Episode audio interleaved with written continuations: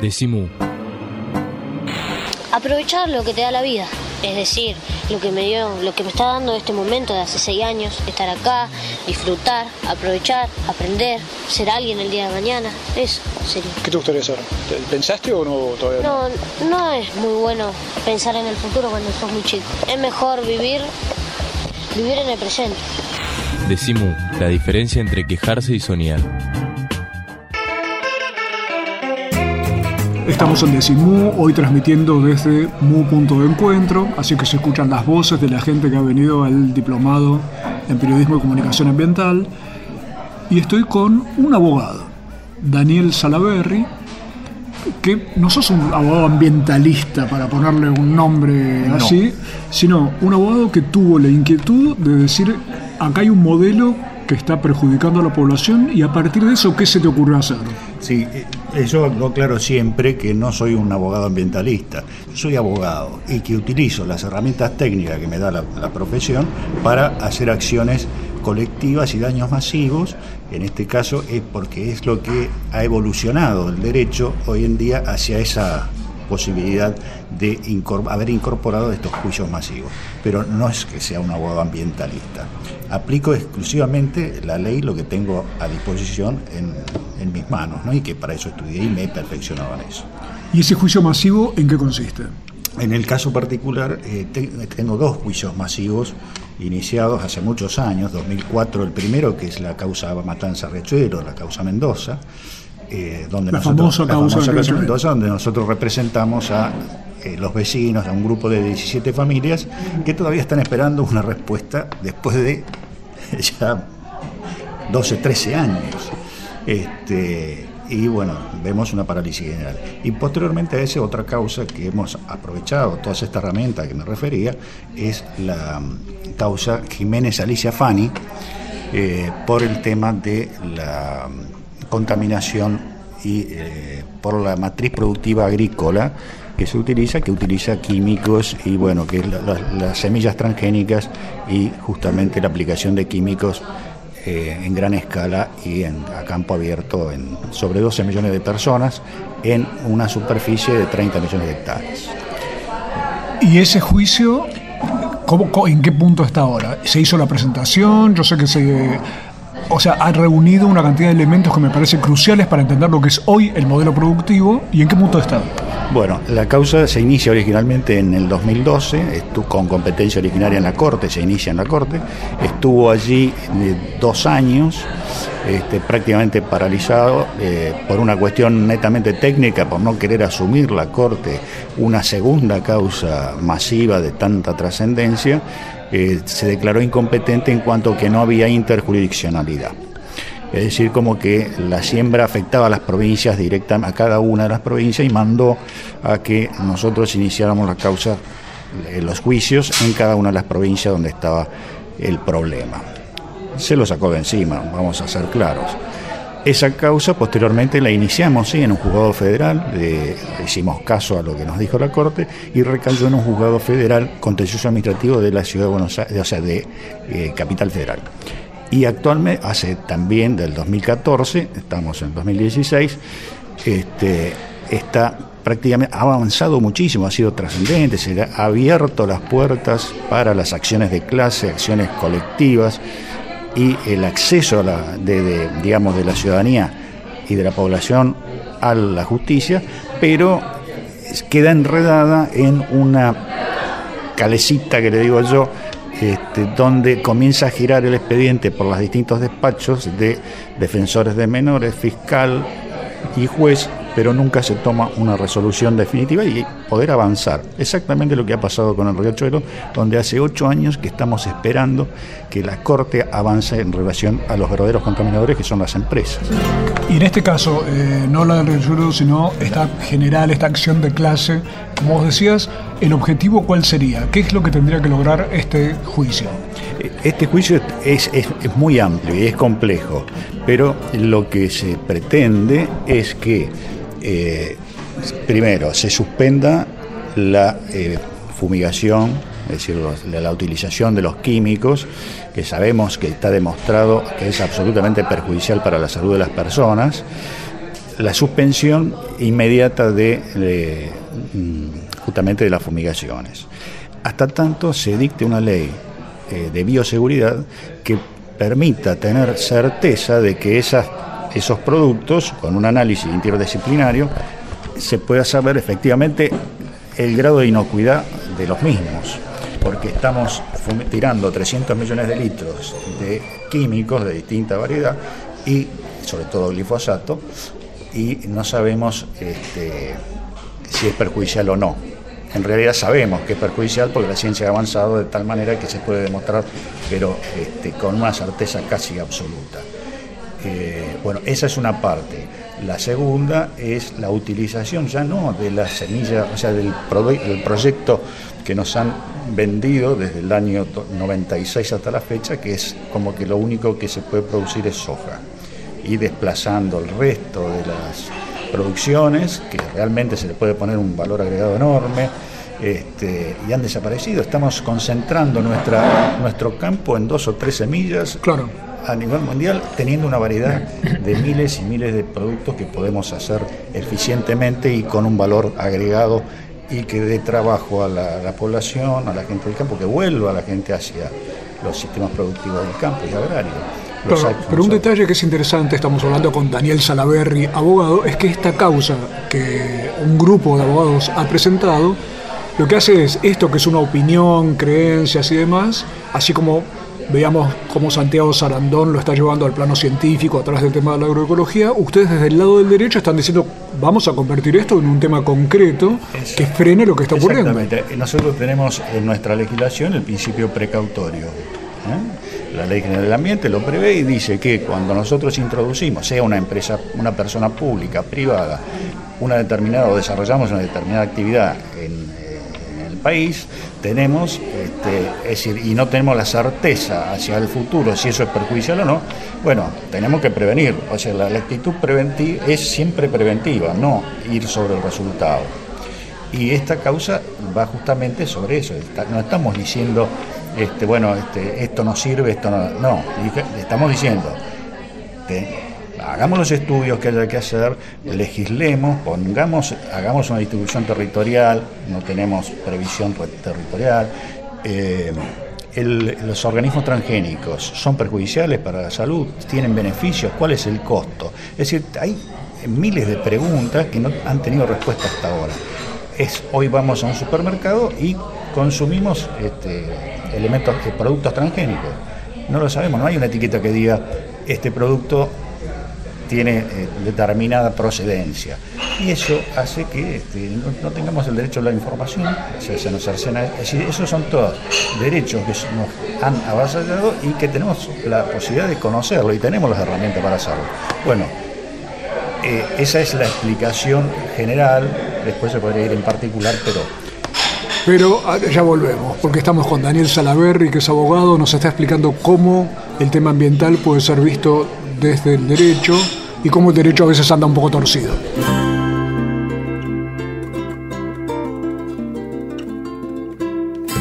Más voces del diplomado en periodismo y comunicación ambiental. Hola, soy María Laura y soy bióloga y estoy participando de este curso y mm, fue muy interesante las dos charlas de hoy. Eh, las dos cosas en común que me impresionaron fueron el, motivo que llevó a estas dos personas a, hacer lo que están haciendo. ¿sí? Una, porque sintió, no se sintió cómodo en su zona de confort, ¿no? de, comodidad, de aburrimiento, y lo llevó a generar algo dentro mismo de donde él está. Y la otra es este abogado eh, que también saltó el, cerco, digamos, y nos representa a todos en una causa eh, contra estas empresas que nos contaminan. Decimu. www.lavaca.org. Decimu. El Sindicato de los Trabajadores de las Telecomunicaciones, pluralista, democrático y combativo. Nuestra página web www.foetrabsas.org.ar. Si sos telefónico, sos de Foetra. Todos los meses, cuando pases por el kiosco, decimu. Decimu. Mu, el periódico de la vaca. Decimu. Todos los meses pateando la calle. Estamos presentes cuando hay que defender tu trabajo, en el cuidado de tu salud y la de los tuyos, en el momento de preservar y ampliar tus derechos, porque estamos presentes donde vos estás. Satsai Presente. Afiliate al Sindicato de las Nuevas Tecnologías ingresando a www.satsaipresente.com.ar. Y ahora vamos a escuchar las recomendaciones musicales de Pablo Marchetti, o sea, El Grito Pelado.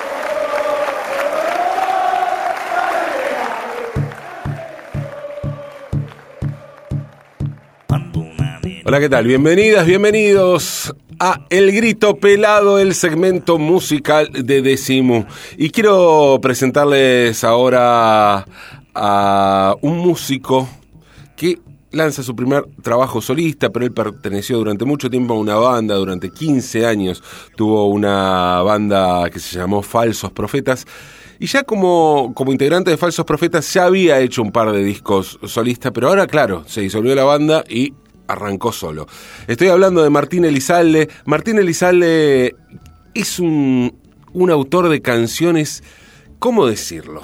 A ver, de canciones de desamor, canciones de un humor amargo, canciones que forman parte, a mi entender, forman parte de una escena que tiene, digamos, un pie en el rock y un pie en, en la canción de, de cantautor, ¿no? Creo que tal vez con Estelares, Palo Pandolfo comparten esa misma, esa misma escena y esa misma intención eh, de canción dulcemente despiadadas. Eh, Martín Elizalde sacó, decía, su primer disco solista, solito, solito, eh, que se llama La Distancia Perfecta, luego de editar una novela además, eh, es un tipo muy inquieto y de hacer muchas cosas. Eh, vamos a escuchar entonces de La Distancia Perfecta de Martín Elizalde. Su tema, la guerra que escondimos.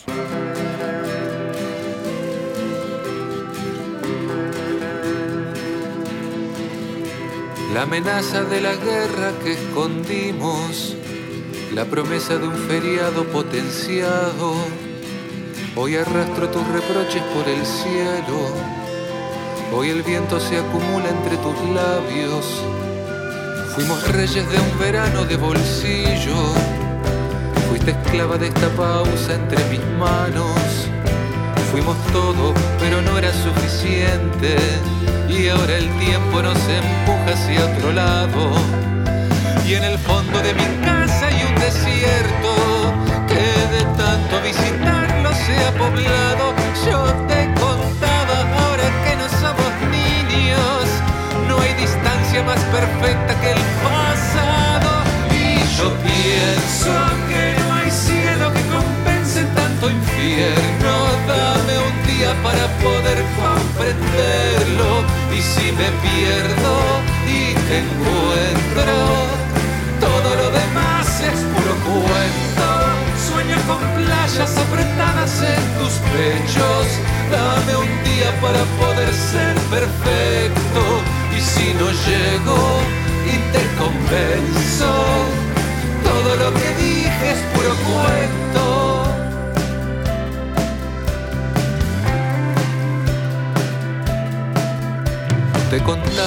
historia de marinos, de las fábricas del sur que ya cerraron. Te contaba que yo cuento los segundos que separan tus palabras de mis labios. Fuimos reyes cuando todos eran dioses. Fuiste apenas esta pausa entre mis manos. Fuimos todo, pero no era suficiente. Y ahora el tiempo nos empuja hacia otro lado.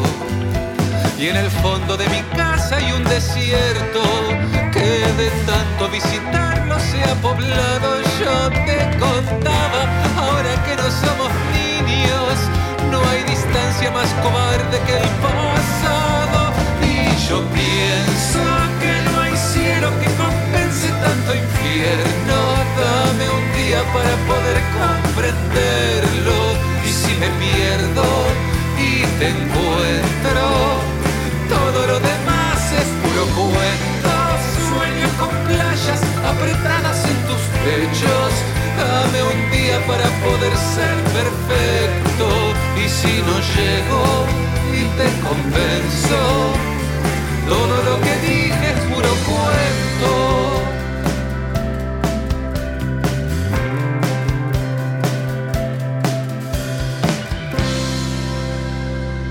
Esto fue El Grito Pelado, la propuesta terapéutica que cada semana nos trae Pablo Marchetti a Decimu. Decimu. www.lavaca.org Sin conservantes, sin químicos, sin fecha de vencimiento. Decimu. Ojos que ven, corazón que siente. Decimu. Seguimos en Decimú, hoy estamos en Mu Punto de Encuentro, estamos en el diplomado en Periodismo y Comunicación Ambiental, al cual ha venido muy generosamente Daniel Salaberry, que es abogado, que ha llevado adelante una causa gigantesca, una acción de clase, por lo que llamamos el modelo productivo. Ahora, en esa acción de clase, en esa causa en la cual la sociedad plantea lo que está ocurriendo, ¿contra quién es? ¿Quiénes son?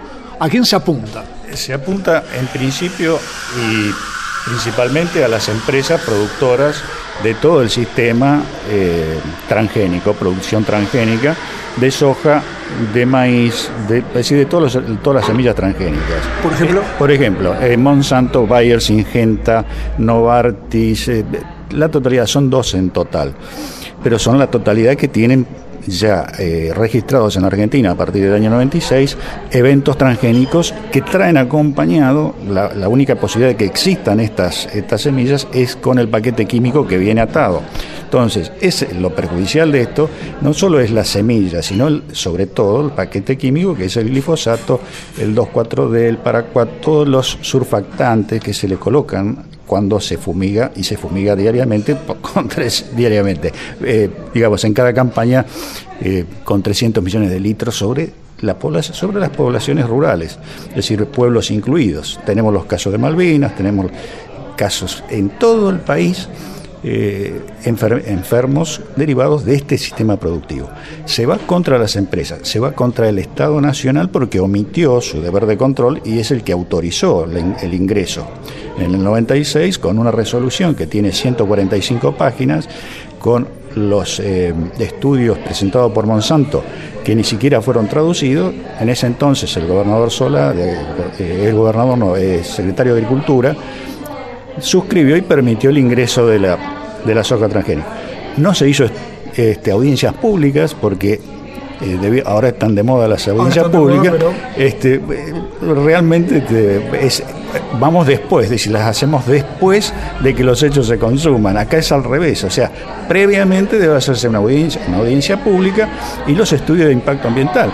Acá no se hizo absolutamente nada de eso y tenemos 30 millones de hectáreas. Pasamos de 300.000 hectáreas a 30 millones en 10 años. Se cambió el país literalmente. Se cambió el, Y el- no en un sentido necesariamente positivo, sino que se rompió una matriz productiva y se generó una matriz que ha generado Exacto. monocultivo, enfermedades, bueno, todo lo que ya sabemos, pero por lo pronto monocultivo. Estas empresas nos venden algo como nos quieren informar respecto de cómo se trabajaba la tierra cuando la Argentina con el sistema tradicional era el primer granero del mundo, era el granero del mundo. Ahora nos fuimos para atrás, ya ni siquiera el. ahora, no- ahora somos, volvemos a la época de la colonia donde se llevan el producto, Europa y otros países no lo siembran, tienen graves problemas de agua, acá el agua sobra, nadie se preocupa por el agua, eh, nadie se preocupa sobre todo por, las, enfermedades, el costo social que tiene eh, este sistema productivo, la expulsión de, los trabajadores de- del campo, más el costo en salud, en vidas de las personas, es atroz. Y parece ser que nadie lo ha visto y bueno, esta, esta demanda, incluso yo siempre eh, pregunto, digo, eh, cuando hablo con las personas, o sea, con distintas personas, estamos todos incluidos, porque el juzgado, lo novedoso de esto es que dispuso que la clase al nivel americano, como se usa en, Estados Unidos, digamos, el procedimiento americano, la acción de clase es lo que gobierna, digamos, el derecho en,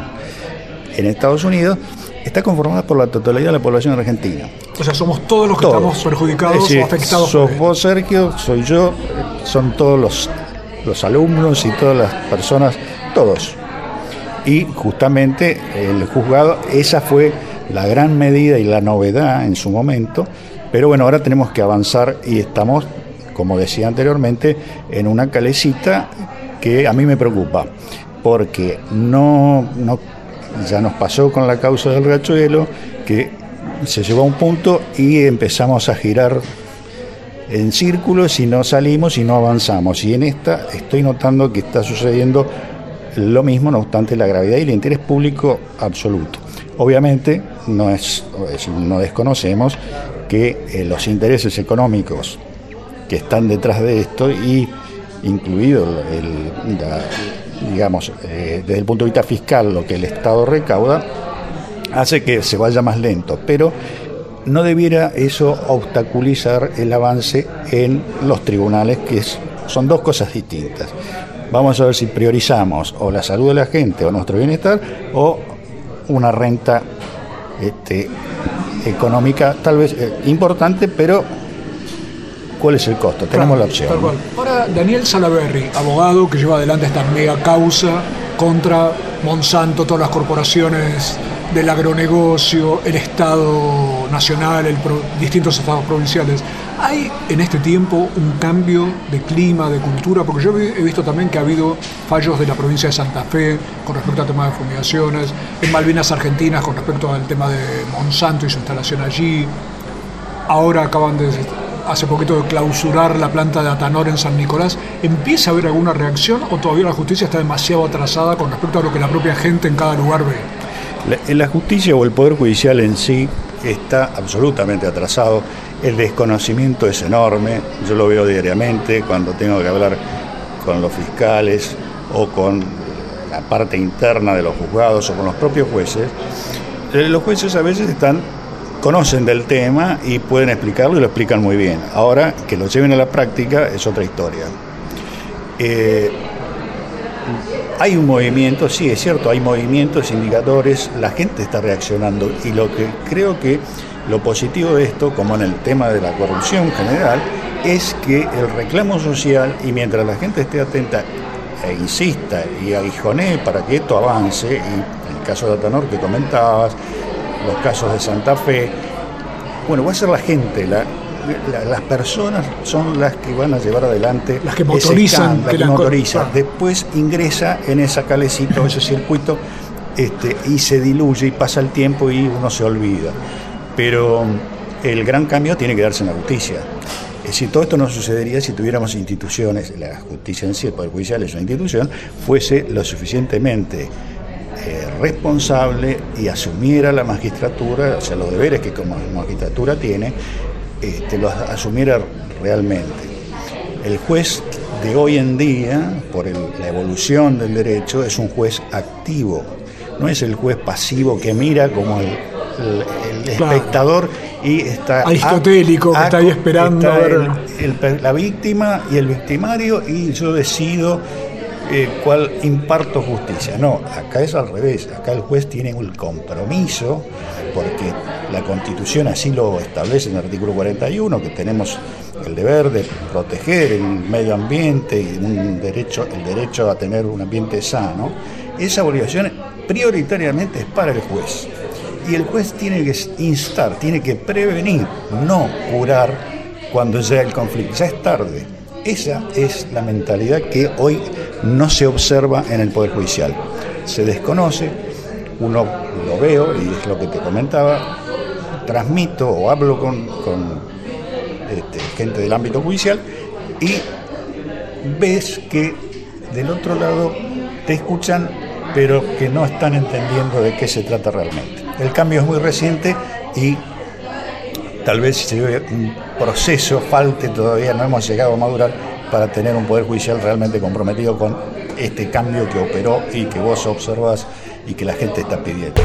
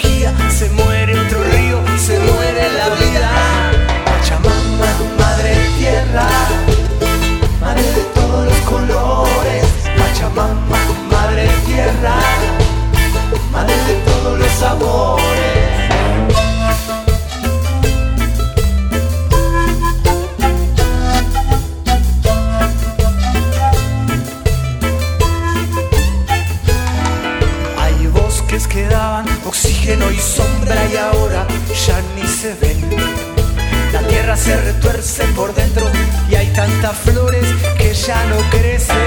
Pachamama, madre tierra.